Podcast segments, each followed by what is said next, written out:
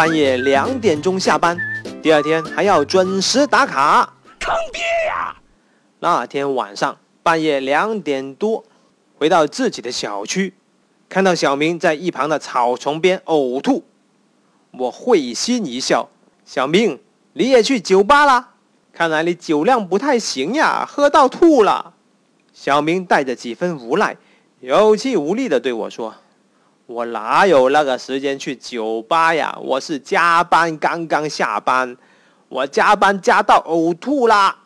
妈，我内心充满了愧疚。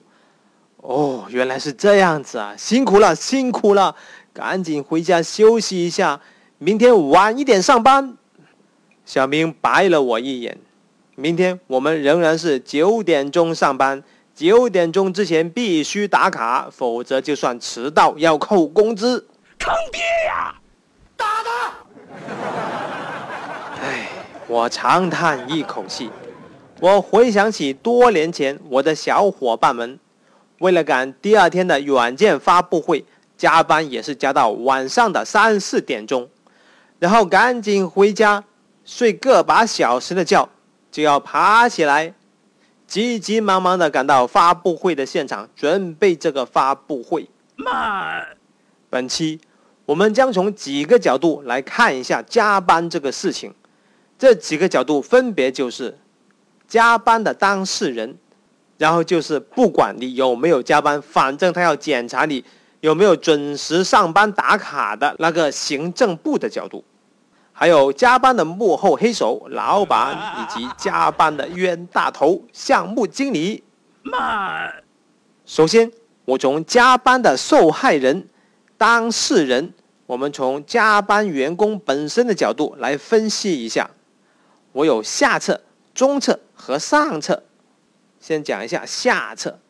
所谓人在职场中，谁能不低头呀？为了保住这一份工作，你只能加班。慢，但是我们不是神仙，每天加班十几个小时，我们不可能每一个小时都精力充沛、充满活力。所以你需要启动加班的自我保护机制，那就是适当的降低你的工作的强度，在有需要的时候才表现出很努力工作的样子。我举个例子让你理解一下，有些人在正规的上班时间他是不工作的，他就是打打游戏、开开小差，然后下班时间到了，进入加班状态的时候，那个时候老板刚好就来上班了，那个时候他就显示出很努力、很认真工作的样子。接下来讲一下中策，老子绝对不加班。我在工作时间内把事情干好了，到了下班时间我会准时走人。老子是销量冠军，我准时下班又咋的？哼！老板哪怕对你有意见、有想法，他也不会拿你怎么样。但是如果你事情干不好，又学人家准时下班，那你就要掂量掂量一下喽。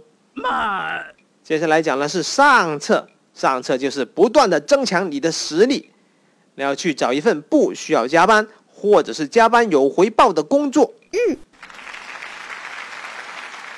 接下来我从第二个角度，加班的帮凶行政部来谈一下加班这个事情。说起这个行政部，我就相当的恼火，他们自己准时上班下班，而我们的员工。晚上加班加的越晚，行政部第二天检查他们有没有准时上班打卡，就会检查的越认真。打他！我很佩服这样的行政部，坚决执行公司的考勤制度，检查我们有没有准时上班。但是他们为什么不检查我们有没有准时下班呢？行政部为什么这么大胆？能干出这么不近人情的事情呢？嗯，那是因为这是老板默许的，他们是老板的帮凶。刚才讲的那种行政部的情况，可能是属于极少数的，很让人讨厌的。我现在讲另外一种情况，这种行政部就相当的给力，他自己经常加班，而且加班的时间远远的大于普通员工的加班时间，他们毫无怨言。与此同时，行政部还要安抚普通员工的加班情绪，这种行政部我们就必须点赞。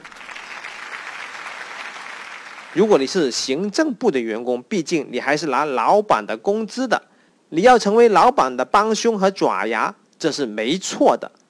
为了讨好老板，不惜压榨员工，还是自己多努力、多辛苦一点，在老板和普通员工之间起到更好的平衡以及润滑的作用呢？这是需要你思考的。接下来要讲的是加班的幕后黑手——老板。如果你能让员工加班，而企业不会倒闭，那我能说什么呢？我只能说你牛逼，你厉害，恭喜发财。最后，我们从加班的冤大头项目经理这个角度来看一下，你就是这个冤大头。你要向上管理、向下管理以及自我管理。什么是向上管理呢？你要向你的领导、你的老板摆决心、表忠心。你要上你领导的船，和你的领导在一条船上。你要充分的获取授权，让领导支持你把这个项目干好。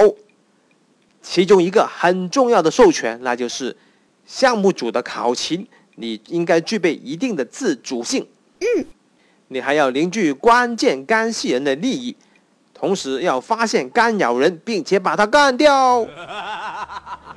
刚才讲的是向上管理，接下来要讲的是向下管理。你要牺牲小我，换取大我，顶住骚扰项目团队的一切干扰。比方说，昨天晚上加班加的很晚了，第二天行政部来抓你们有没有准时上班。你可以偷偷的帮你的项目小组成员打卡，或者是把行政部的那个检查怼回去，跟他说：“我那位成员今天外出工作了。”然后就是自我管理，项目经理有“苦逼大仙”“背锅侠”这样的称号，这是因为你只会做事情，不会表现。你要能做会说，不仅仅要有工作成绩，还需要表现。你要晒出你的工作成绩，让全世界看得见。嗯，项目经理的工作确实很苦，这个苦必须是值得的、有价值的。项目经理的工作要服务于你的职业规划。嗯，是大大大火球，本期的案例纯属艺术创作，如有雷同，祝你好运。加班是我们职场中的必修课。本期分别从加班员工、行政部老板以及项目经理四个角度分析了加班这个事情。